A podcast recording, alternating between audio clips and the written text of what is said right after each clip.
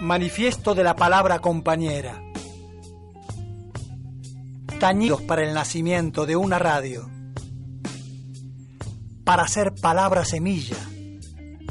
Palabra cicatriz. Palabra cicatriz. Cicatriz, cicatriz, cicatriz. Cicatriz florecida en banderas jubilosas de victorias. Venimos siendo, pues entrañables antecesores nos pueblan.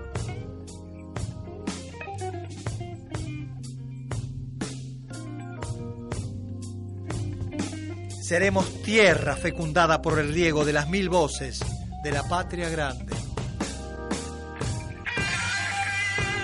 Seremos renacedores, poblados y poblantes.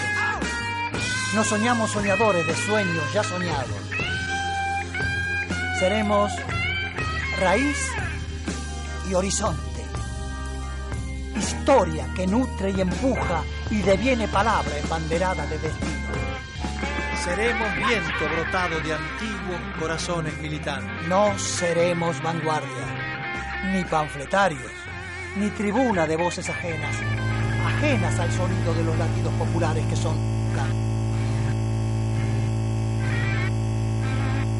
Sí. Pero, ¿qué eh, perdón, disculpen, pe- hay un inconveniente. Me parece que. Y fundimos acá las placas de sonido, no sé. Sí, sí, no, no, ya Pero son reiniciamos. las seis de la tarde, no estamos, no, no estamos saliendo al aire. Eh, me parece que. Me parece que no va a poder ser, chicas. Pero, no.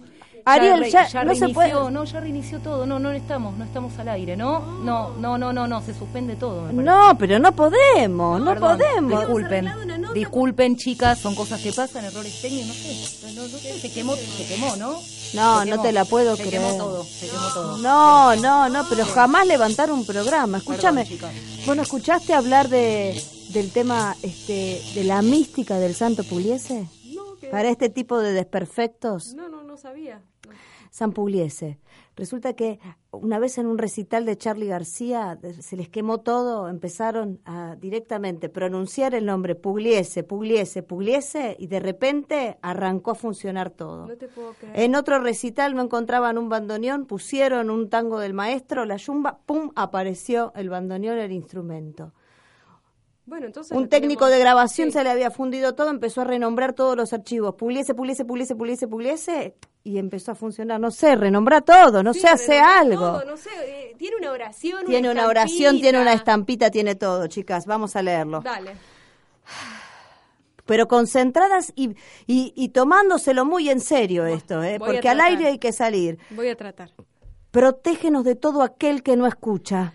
Ampáranos de la mufa de los que insisten con la patita de pollo nacional. Ayúdanos a entrar en la armonía e ilumínanos para que no sea la desgracia la única acción cooperativa. Llévanos con tu misterio hacia una pasión que no parta los huesos y no nos deje en silencio mirando un bandoneón sobre una silla. Pugliese. Pugliese. Puliese.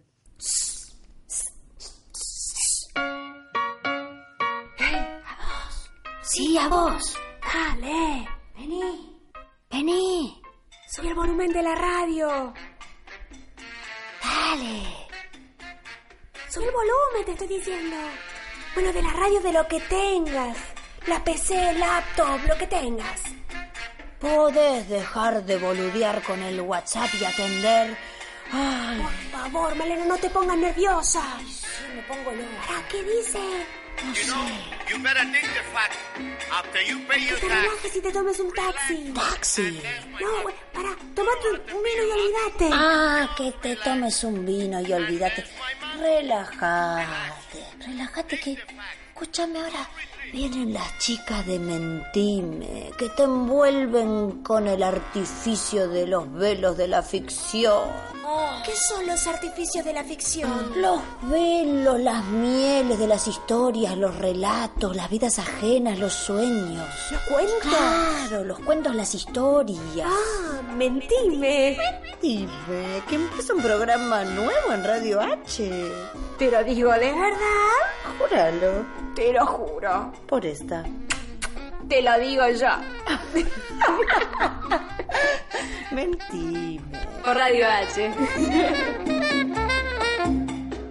Hacemos juramentos en Mentime pedimos, rezamos y agradecemos a nuestros santos populares en el programa de hoy. Qué mejor día hoy, Papaleo, para hacer esto. Totalmente, Cerur, nos presentamos Ariel García en la operación técnica, Malena Cerur, mi compañera, y quien habla, Marisú Papaleo, en un programa sobre qué, explíqueme. Santos populares en Mentime. ¿Qué es un santo popular, Marisú Papaleo? Un santo popular es aquel que no es canonizado por la iglesia, por lo que estuve estudiando. Exactamente. Que surge espontáneamente de un pueblo. Generalmente se hace de manera individual. Fallece una persona de manera trágica. Sí, ¿sí? Suele- muy joven, una Sí. muerte de, de alguien joven.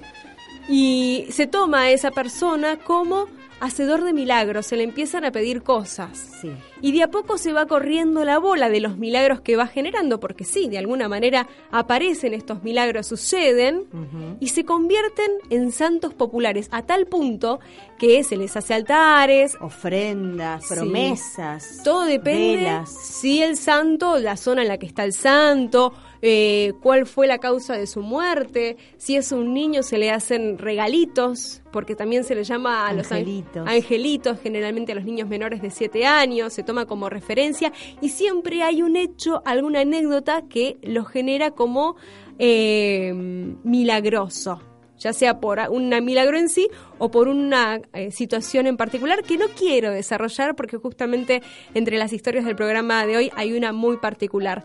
Los invitamos a comunicarse Sí, por favor. a la página de Facebook de Mentime y por Twitter arroba mentime-radio. ¿Sí? Sí, y yo te escuchaba y me acordé en un momento, eh, allá por el año 96, yo recién había terminado la secundaria y estaba buscando mi primer trabajo y no encontraba, y no encontraba. Pleno menemismo, flexibilización laboral. En un momento voy al almacén, le cuento a Chicha lo que me estaba pasando y Chicha me dice, ¿por qué no le rezas a Evita? Rezarle Y yo Evita. le digo, ¿cómo? Rezale a Evita, me dijo Chicha.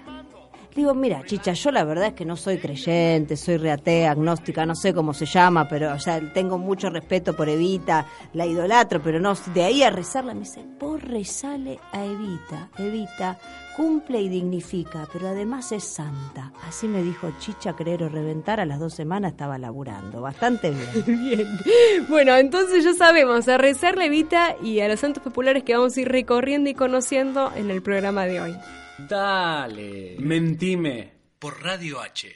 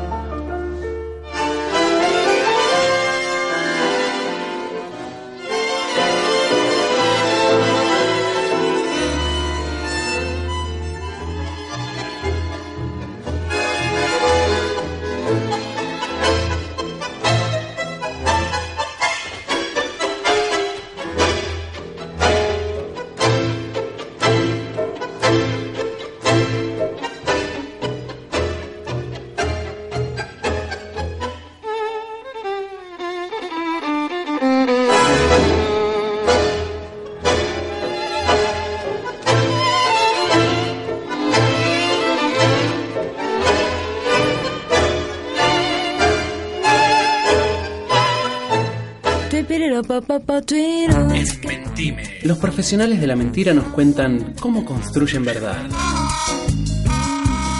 Contame la historia. Dale, contame la historia. Por Radio H. En Mentime.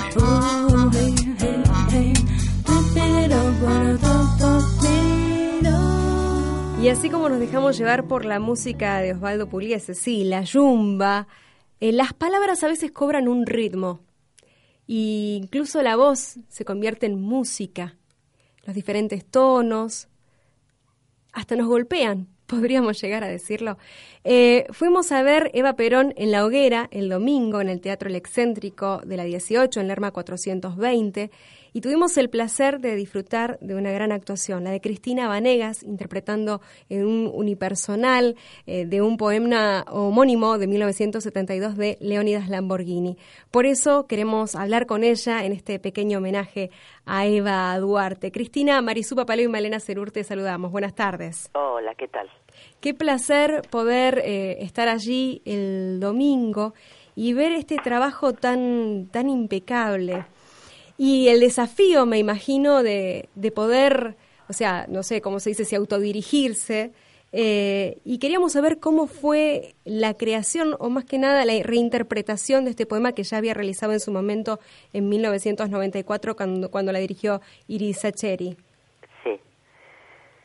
Bueno, esta es una nueva versión completamente diferente.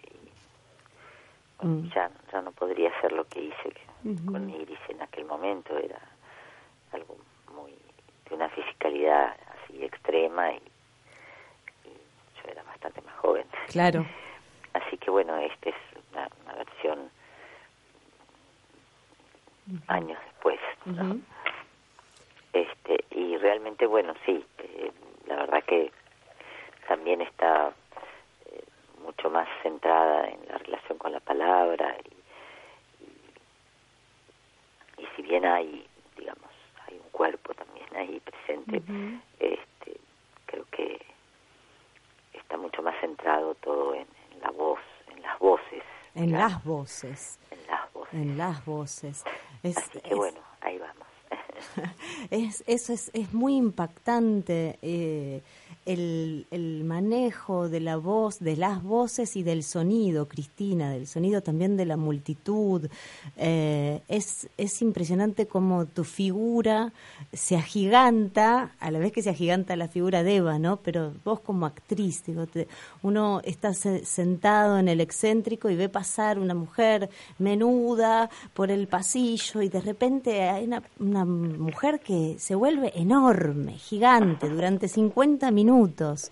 Eh, y yo registraba eh, el impacto de la gente, porque es un texto además tan poderoso y tiene una resignificación en la coyuntura actual. Y quería preguntarte eso, ¿cómo, ¿cómo lo percibías vos como actriz, ese, ese, ese sentir lo del a hacer precisamente por eso, porque siento que, que en este momento es una palabra que, que, tiene suena que de nuevo. Mm de una manera muy, muy, muy significativa, muy poderosa y que, que bueno, que valdría la pena volver a hacerlo. Claro. Este, bueno, calculo que va a seguir pasando esto, ¿no? Sí. sí. Eh, quiero decir que esa palabra, que es la palabra de, de, Eva, ¿no? Que mm. Lo que hace Lamborghini con, con, con la razón de mi vida, que es una una deconstrucción de ese texto, ¿no? Mm. una fragmentación, un, sesgado del discurso de Eva. Y, bueno, eso creo que, que le da al, poema una, una, una vigencia, una, una, modernidad, una, una, una, relación con, con, con el discurso y al mismo tiempo con, con esa especie de, de, de balbuceo, de discurso roto, ¿no? Que, plantea, que me parece que es fantástico también, ¿no? Sí, absolutamente. Así que bueno, ahí vamos. Y con respecto, recién hablábamos de, de la palabra, ¿cómo es tu vínculo con la palabra? Porque últimamente estás trabajando mucho, obviamente uno cuando interpreta personajes en una obra está con ella prácticamente, pero ya en Molin Bloom, en la adaptación de Ulises, del Ulises de Joyce, habías trabajado también con la palabra. ¿De dónde surge esta curiosidad y cómo es tu vínculo con ella? Bueno, no, siempre trabajé con la palabra, digamos que eh, yo escribo desde los 10 años, este, escribo poesía, tengo una relación muy, muy, muy estrecha con la palabra, hice unos cuantos clásicos, este, tanto de Shakespeare como de nada, hice Antígona, hice Medea, Sófocles, Eurípides, digo, tuve el honor este, de, trabajar con grandes textos, no sé, Griselda Gámbaro, este, eh, autores que tienen una, una, construcción del, del, discurso muy muy compleja y muy muy perfecta, ¿no? De modo que, bueno, me entrené mucho y trabajé mucho y tengo mucho escenario transitado con, con grandes textos, ni hablar de los poetas, de claro. de García Lorca, de, bueno, Lamborghini, por supuesto, digo, he, trabajado mucho, mucho, ¿no? Mm. Entonces, bueno, creo que eso, por suerte, me, también me sostiene, ¿no? Mm. Una escultora de la palabra, Cristina Vanegas. Y eh, Cristina va a estar durante todo junio, este, sí. Eva en la hoguera, ¿verdad? Sí, todos los domingos a las 20.30. Sí. Así que... ¿Y esta obra la estás haciendo, de, o sea, en esta nueva versión desde, desde el 2013? Sí. Digo, con, desde 2013 a, a este presente, ah, ¿se va transformando, va cambiando algo desde la primera puesta? ¿Cómo es eh, tu trabajo en...? No, lo que pasa es que lo fui haciendo en diferentes lugares, entonces, bueno, no, no es lo mismo si lo hago en la Villa La Carcova, eh, o, en, o en el SEAMSE, en La Quema, en León Suárez, o en la Biblioteca Nacional, o en, no sé, que, O, en una unidad básica, o en, un centro cultural Hellman, eh, que si lo hago en un espacio con una puesta de luces, con, digamos, con, ¿no? como lo estoy haciendo en el excéntrico.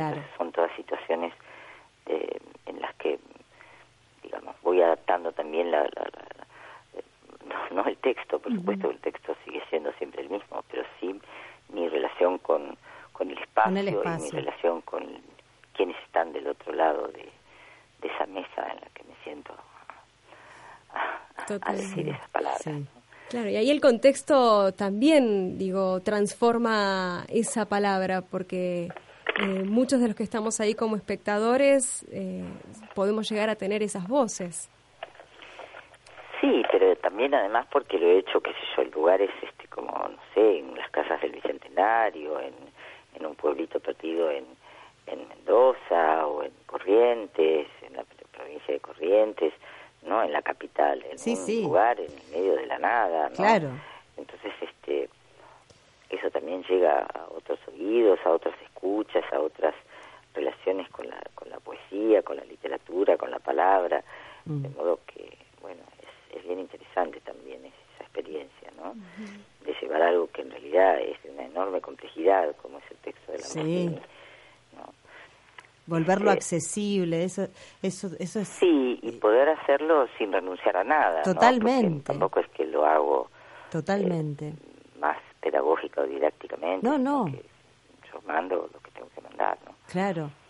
Este, pero sí, es una experiencia salimos todos muy, muy emocionados, muy conmovidos el, el domingo. Y extendemos la invitación a todos a que se acerquen al Teatro El Excéntrico de la 18 para poder seguir disfrutando de Eva Perón en la hoguera. Sí, ya quedan pocos domingos. Por eso, imperdible, imperdible. Cristina, muchísimas gracias por atendernos. No, muchas gracias por llamarme. Un abrazo. Un abrazo grande. Hablemos con Cristina Vanegas, actriz es más, se dirige en este poema de Leónidas Lamborghini, un homenaje a la memoria de Eva Duarte, en Eva Perón en la hoguera los domingos a las 20.30 horas en Lerma 420.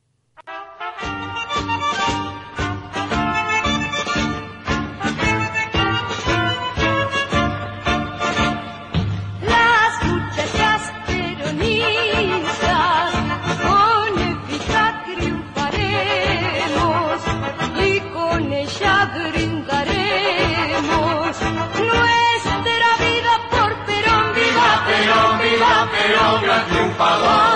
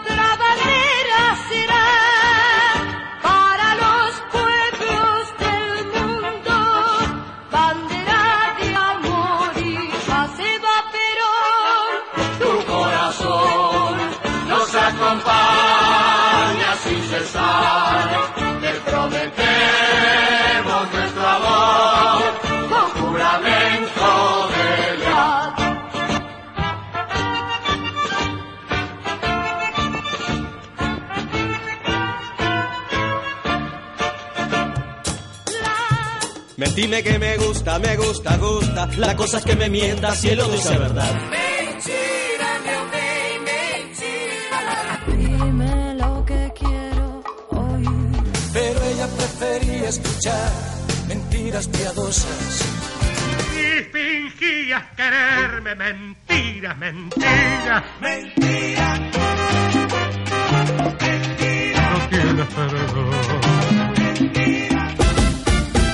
No vuelvas más, ya no te quiero ver. He sufrido tanto por tu querer. Mentira. Miénteme una eternidad que me hace tu maldad feliz. Feliz.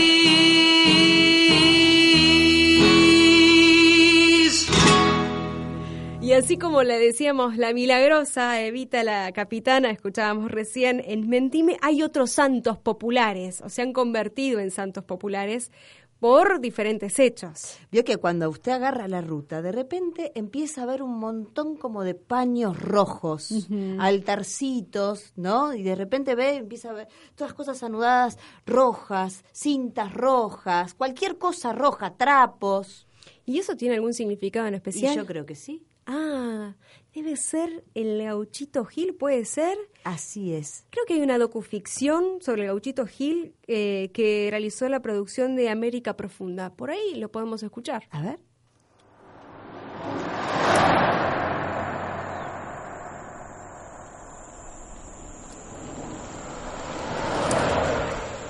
En cada rincón de Argentina, por más al norte que se vaya, viniendo de más al sur o de los Andes al Atlántico, es posible encontrar un santuario con trapos colorados, velas rojas y botellas de vino tinto.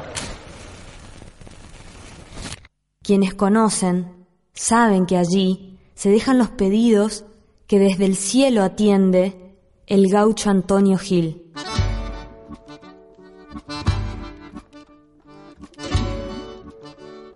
Cuentan sus promeseros que allá, en la provincia de Corrientes, supo ser hombre bravo. En sus tiempos de soldado federal, se enamoró de una mujer pretendida por un comisario. Esto lo llevó a tener que huir, a convertirse en forajido. Ladrón de ricos, héroe de pobres, siempre montado a un caballo que para sus perseguidores tenía el color del polvo que dejaba atrás. Antonio Gil era inalcanzable.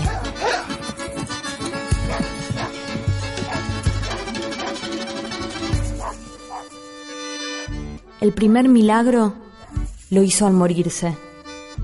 Una noche, tras una batida, pudieron atraparlo. Sin juicio de por medio, de los pies lo colgaron y de un tajo lo desangraron.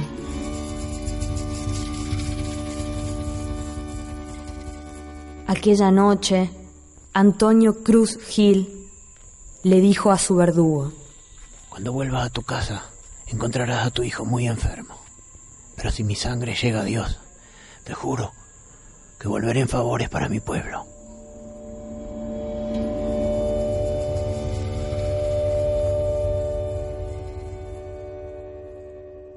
El descreído, al volver a su casa, encontró llorando a su mujer y a su hijo hirviendo de fiebre. Al galope volvió a donde habían colgado al gaucho. Enterró el cuerpo, le rezó y le rogó que lo perdonara.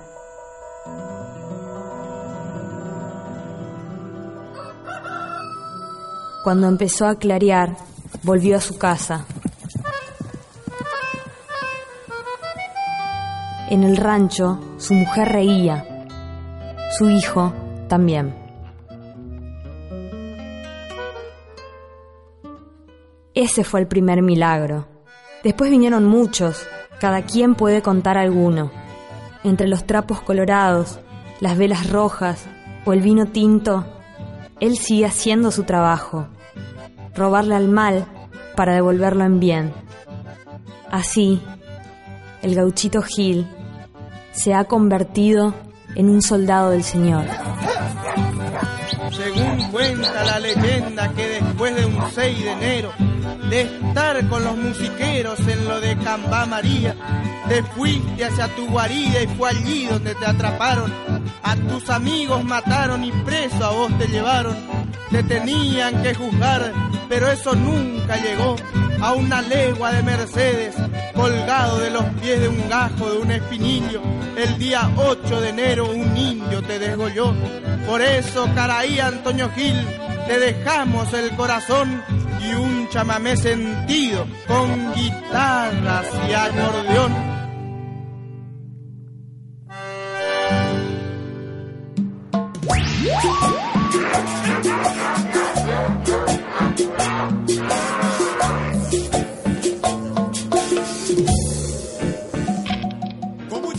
Protégenos de todo aquel que no escucha. Ampáranos de la mufa de los que insisten con la patita de pollo nacional. Ayúdanos a entrar en la armonía e ilumínanos para que no sea la desgracia la única acción cooperativa. Llévanos con tu misterio hacia una pasión que no parta los huesos y no nos deje en silencio mirando un bandoneón sobre una silla.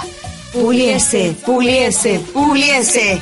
Hoy en Mentime, Santos Populares. A las 18 horas en www.radioh.com.ar. Por mi barrio no me importa nada, que peleen los fierros, que me tiren balas, son mis adversarios, yo no tengo miedo, porque el que me cuida lo llevo tatuado, él cuida mi espalda, camina conmigo, si se pone feo le rezo y le pido, cuando llego a casa le prendo una vela, le pongo un cigarro y un vaso de vino. Mi gauchito Gil me cuida y me guía, no me discrimina porque ando ganando. Camino las noches, camino de día y mis adversarios me andan buscando. Mi gauchito Gil me cuida y me guía, no me discrimina porque ando ganando. Él vela por mí, él cuida mi vida y mis adversarios me andan buscando para acabar mi vida.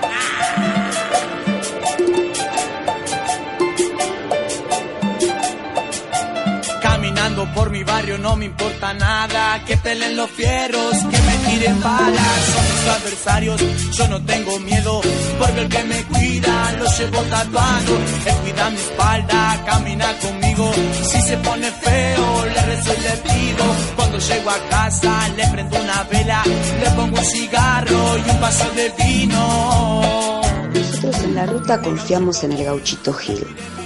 Cada vez que pasamos por un santuario, le, lo saludamos con tres bocinazos, que significan hola, gracias, chao.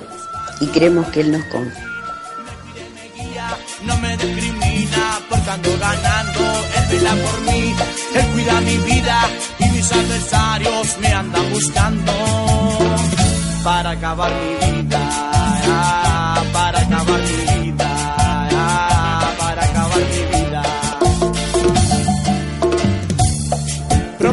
cumplida, Gonza.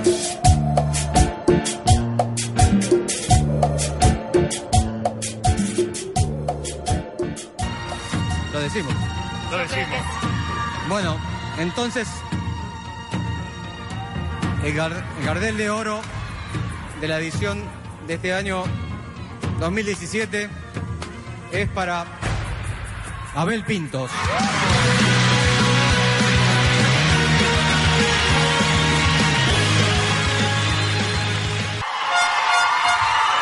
Gracias, gracias.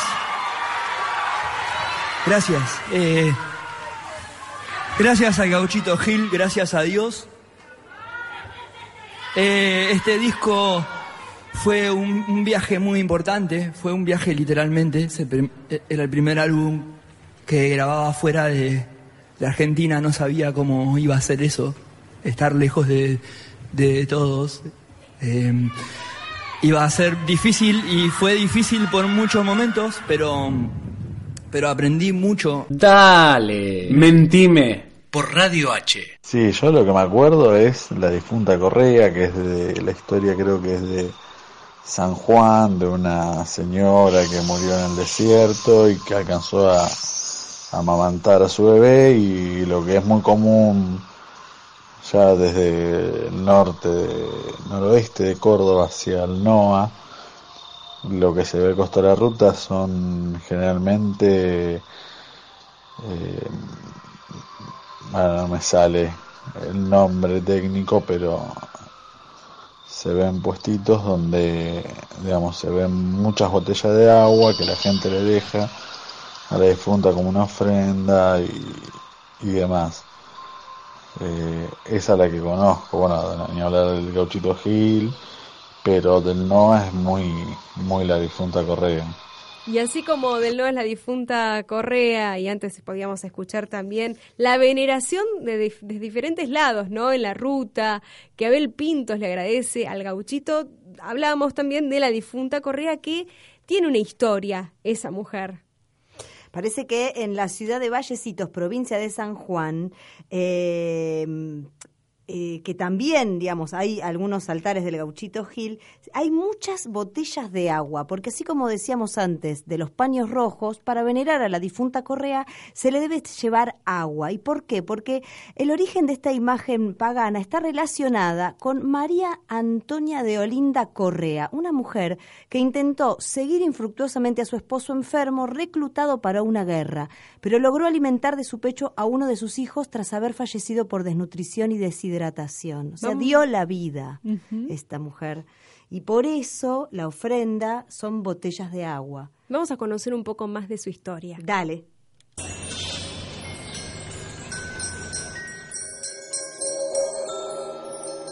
Deolinda Correa estaba casada con Baudilio Bustos y vivía en Las Majaditas, un lugar del departamento de 9 de julio.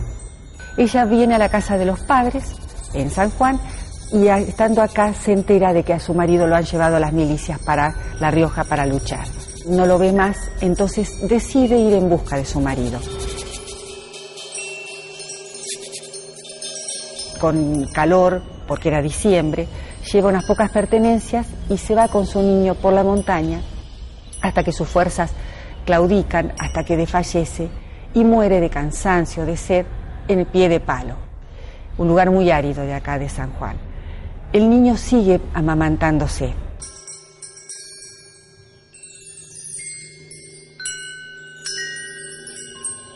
El primer milagro es que un niño pudiera seguir viviendo aun cuando la madre estaba muerta. Esa madre coraje que, que va atrás de su marido para buscarlo, para encontrarlo y llevando a su hijo eh, eh, siendo lo árido que era este lugar. Y después fue en el año 1898 cuando Ceballos, ese arriero, eh, se le dispersa la hacienda por una, una tormenta que hay y ante esa cruz promete que si encuentra parte de esa hacienda que se le ha dispersado, él le va a hacer un santuario.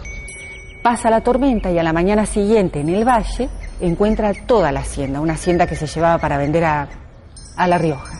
Entonces, en aras de eso, él hace el primer santuario, ahí en, en la loma, hace el primer santuario para la difunta, en el año 1898.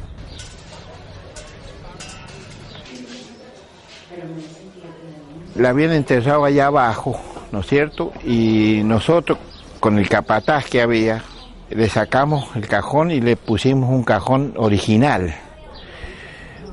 Previendo que ya venía mal el asunto de la intervención militar en el 76. Y le sacamos y ahí toqué yo los huesos, quedé impresionado yo Tocando los huesos. tocando los huesos y, la, y lo llevamos a la capilla y le revestimos con ladrillones. Y ahí están los verdaderos huesos de la Junta Correa.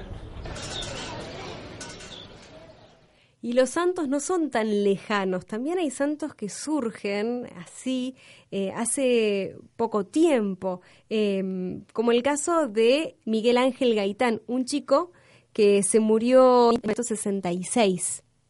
Y esto sucedió en la provincia de La Rioja, se le suele llamar el Angelito Milagroso, y eh, se encuentran sus restos en el cementerio de Villa Unión.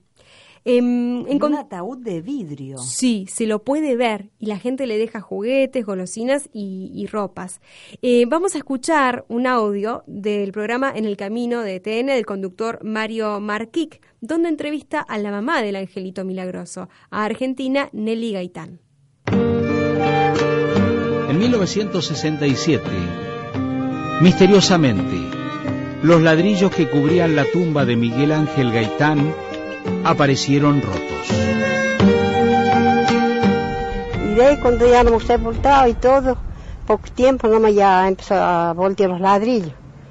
Te- Estaban la tumbita con ladrillos así. Cuando usted venía ya estaban todos los ladrillos en el suelo.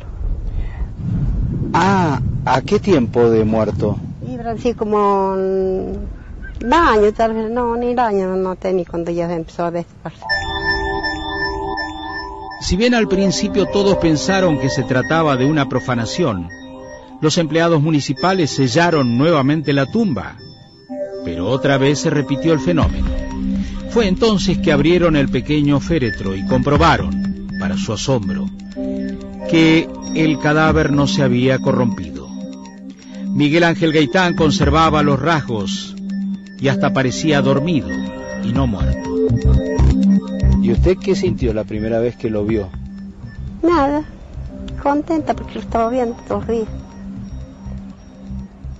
¿Pero no le llamó la atención que estuviera el cuerpito conservado? Sí, tenía el cuerpito todo. La ropita que me he puesto cuando, cuando ha muerto la tiene pegadita en el cuerpo. Pero las manitas, tiene así como una pielcita de la cara, tiene las manitas. ¿Y no le parece raro, señora? No, porque pasa.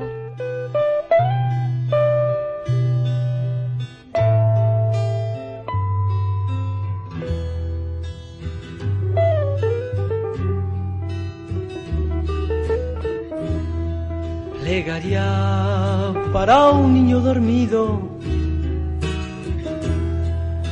Quizás tenga flores en su ombligo y además en sus dedos que se vuelven pan. Barcos de papel sin alta mar. Plegaria para el sueño del niño, donde el mundo es un chocolatín, ¿a dónde van? Mil niños dormidos que no están entre bicicletas de cristal. Se ríe el niño dormido.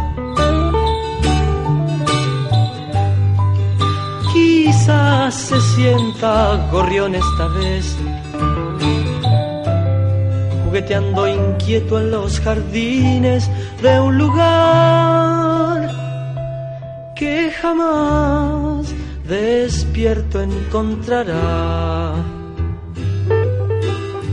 Y así como escuchábamos a Argentina Nelly Gaitán, la mamá del Angelito Milagroso, que para ella no había sorpresa en eso, eh, los milagros o la adjudicación de milagros a personas que son artistas, músicos, parece ser que es algo habitual.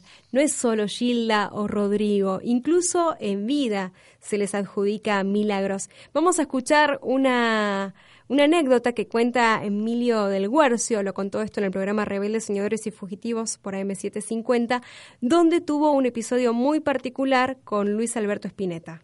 Habíamos venido de grabar el disco en Los Ángeles, el Valle Interior, e hicimos una gira por todo el país más grande que la anterior. Fue una gira de 15.000 kilómetros en los cuales este, llegamos a lugares que nunca habían llegado, como por ejemplo a la ciudad de Jujuy, que ahora parece, bueno, de, tocar en Jujuy, yo también Sí, no, toqué claro. en Jujuy, bueno, Pero en pero el en ese 81 momento había, no, no había nadie que había tocado un grupo de rock ahí.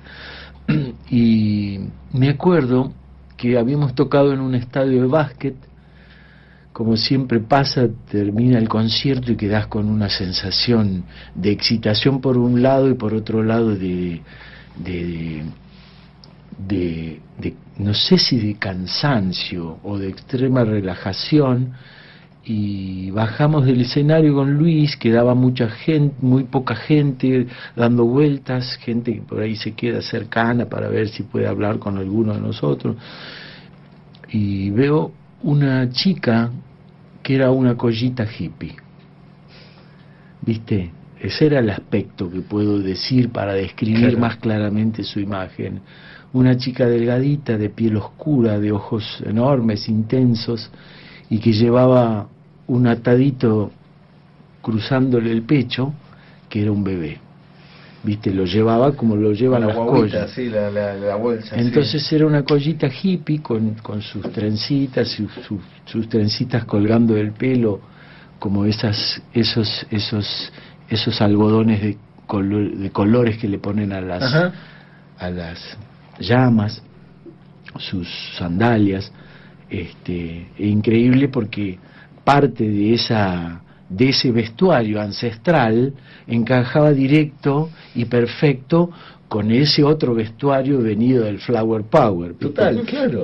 Entonces este, se acerca, muy tímida, y estábamos Luis y yo, y nos mira, lo mira a Luis y le dice, tocala, o tocalo, mejor dicho, al bebé, Mm. porque es ciego.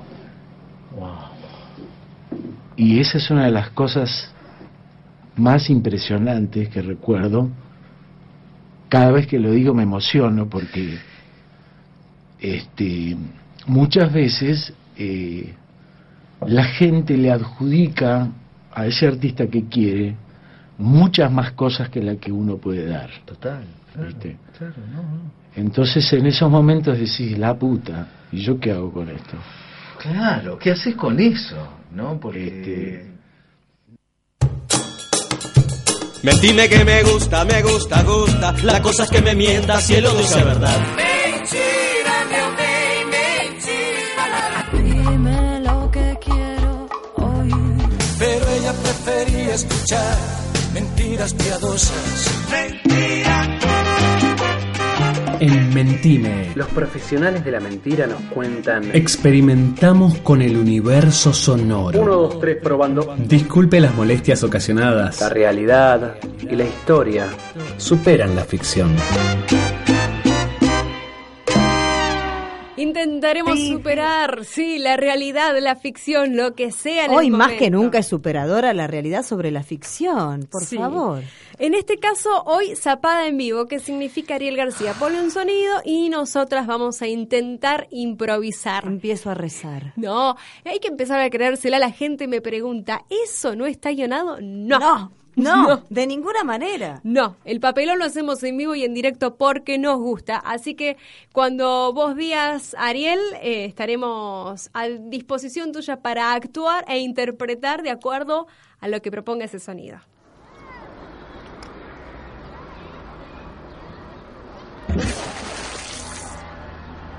No me salpiques, ¿podés? Tené cuidado, por favor. Te idolatro, te venero. Te idolatro, te venero, te suplico. Te idolatro, te venero, te suplico. Te dije que por no me salpiques. Ah, discúlpame, discúlpame. Lo que pasa es que estoy justo ahora en este mo- eh, en este mismo momento haciendo una remodelación del altarcito.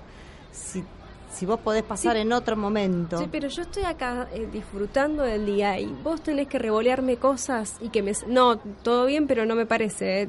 Venera a quien quieras, pero que, que tu veneración no me modifica, que no me modifique a mí.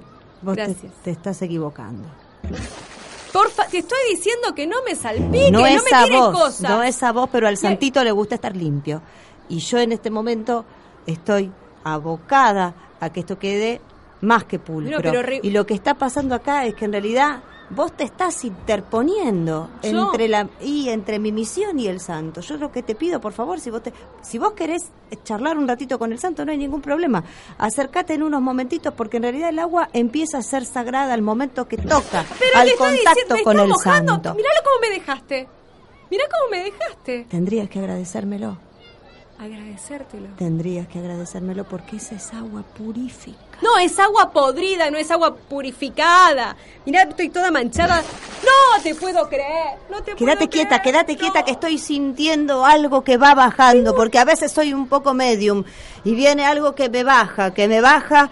Hay algo que hay algo que va a modificarse en tu vida Sí. a no partir puedo- de esto. Quédate quieta. Mire, no. Quietita, Esto es un quietita. desastre. Quietita, quietita. ¿Viste cómo quedé? Hay algo, hay algo en la zona del plexo solar que Tenía está aflojando, está aflojando. Vos tenías una entrevista de trabajo hoy, no debes ir. No debes ir, el santo dice que no debes ir, ahí hay algo malo, ahí hay una cosa, hay una cosa turbia, no te conviene, no te ¿Qué no me conviene. va a convenir? ¿Qué saber lo que me conviene o no me conviene? ¿Quién sos? Yo ¿Qué no soy nadie, lo dice él. Me lo está diciendo en este momento. No puedo creerlo, no puedo creerlo. Ya está, ya está, ya está. Me Dos. voy, me fui. Chau, suerte, querida. No, yo así no puedo. Tengo que volver a mi casa, ¿entendés? Es lo Tengo- mejor que te podía ¿Qué? pasar. Claro, claro, claro, claro. Sí, sí, sí, sí. Dale, dale.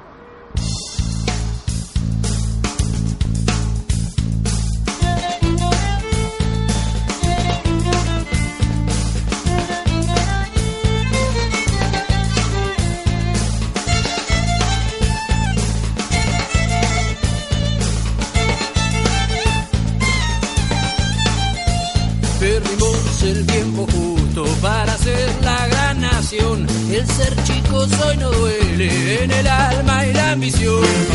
Hubo un día en que la historia nos dio la oportunidad de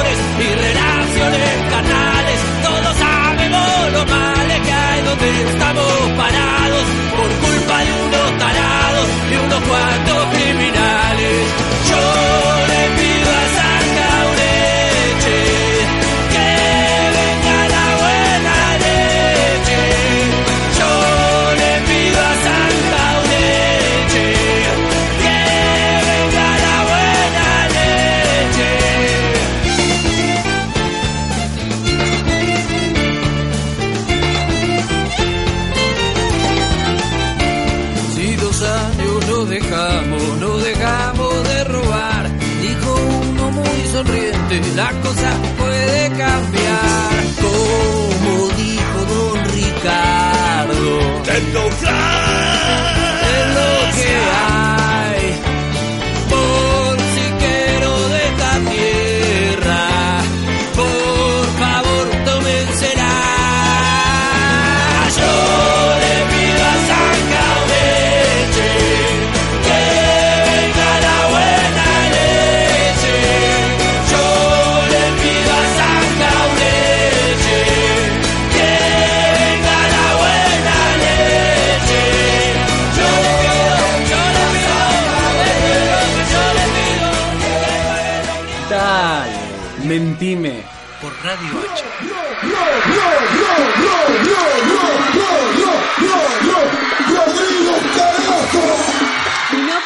faltar él, porque también tiene poderes. El potro cordobés, claro que sí, Marisú Papaleo. Sí, murió, cumple con las características de santo popular. Murió joven, representa al pueblo.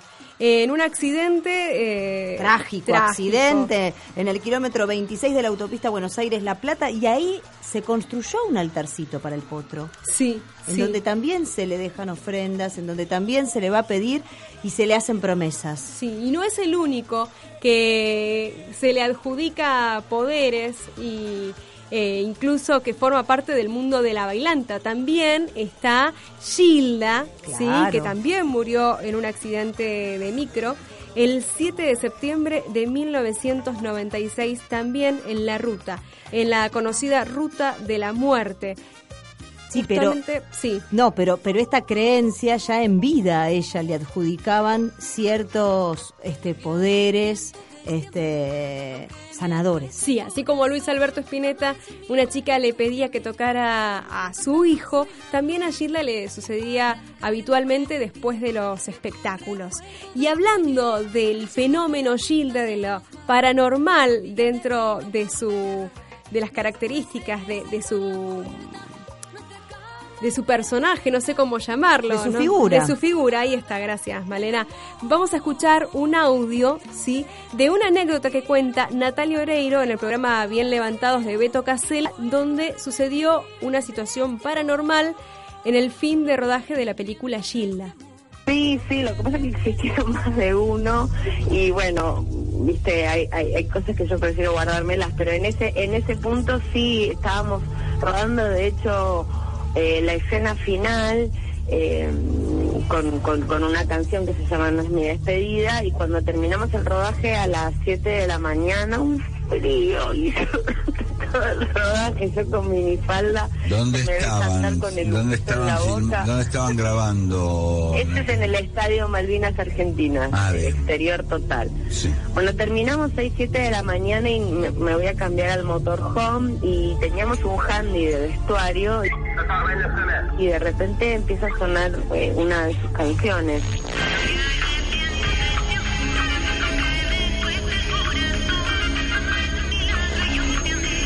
Que fue justamente No me arrepiento de este amor. Entonces yo cambio, bueno, empiezo a sonar, me quiero comunicar con producción para ver si estaba mi auto y no logro comunicarme y empiezo a cambiar todos los, los canales de comunicación. Para la gente que no sabe, en producción siempre se tienen varios handy y cada canal eh, pertenece a un rubro, ¿verdad? En cada canal estaba la misma canción. Y lo primero que pensamos en el motorhome fue, bueno, un gracioso que claro. se quiere despedir esta noche. A la mañana siguiente, porque arrancaba muy temprano también, fueron muchísimas horas y muchos días, empezamos a preguntarnos entre nosotros quién había sido la persona que puso la canción. Bueno, esa persona nunca apareció. Mira. Es No loquísimo. quiere decir que, que no haya existido la persona que lo puso, pero al menos no lo contó. Y entonces quedó la sensación en el aire de que mágicamente la canción nos estaba de alguna manera despidiendo el día de, de- de- de rodaje, que había sido no más ni menos que, que- que la escena final también. ¿no? ¡Ay, qué miedo! Pero bueno, sí es Gilda es una bendición Pero claro, prácticamente. siempre. Sí, es así. Bueno, ya estamos cerrando prácticamente el programa de hoy. Les recordamos que pueden reescuchar este programa, encontrarnos en Evox como Mentime o si no en la página de Facebook de Mentime. Y somos y hacemos Mentime. Ariel García en la operación técnica. También mi compañera Malena Cerur y Marisú Papaleo. ¿Qué, qué es eso? No. ¿Qué, qué está pasando? ¿Qué está pasando? Sí, Ari, ¿hubo algún- ¿estamos saliendo al aire? Otra vez. ¿Otra vez lo mismo? No, me, me estás jodiendo. No. ¿Se, se cortó la luz? Apagón total. No, por favor. ¿Pero qué otra es vez lo eso? mismo. No puede ser. Ariel, no estamos saliendo al aire, ¿no? Decime que no estamos saliendo al aire. No te puedo creer, ¿es ella? Yo soy Gilda.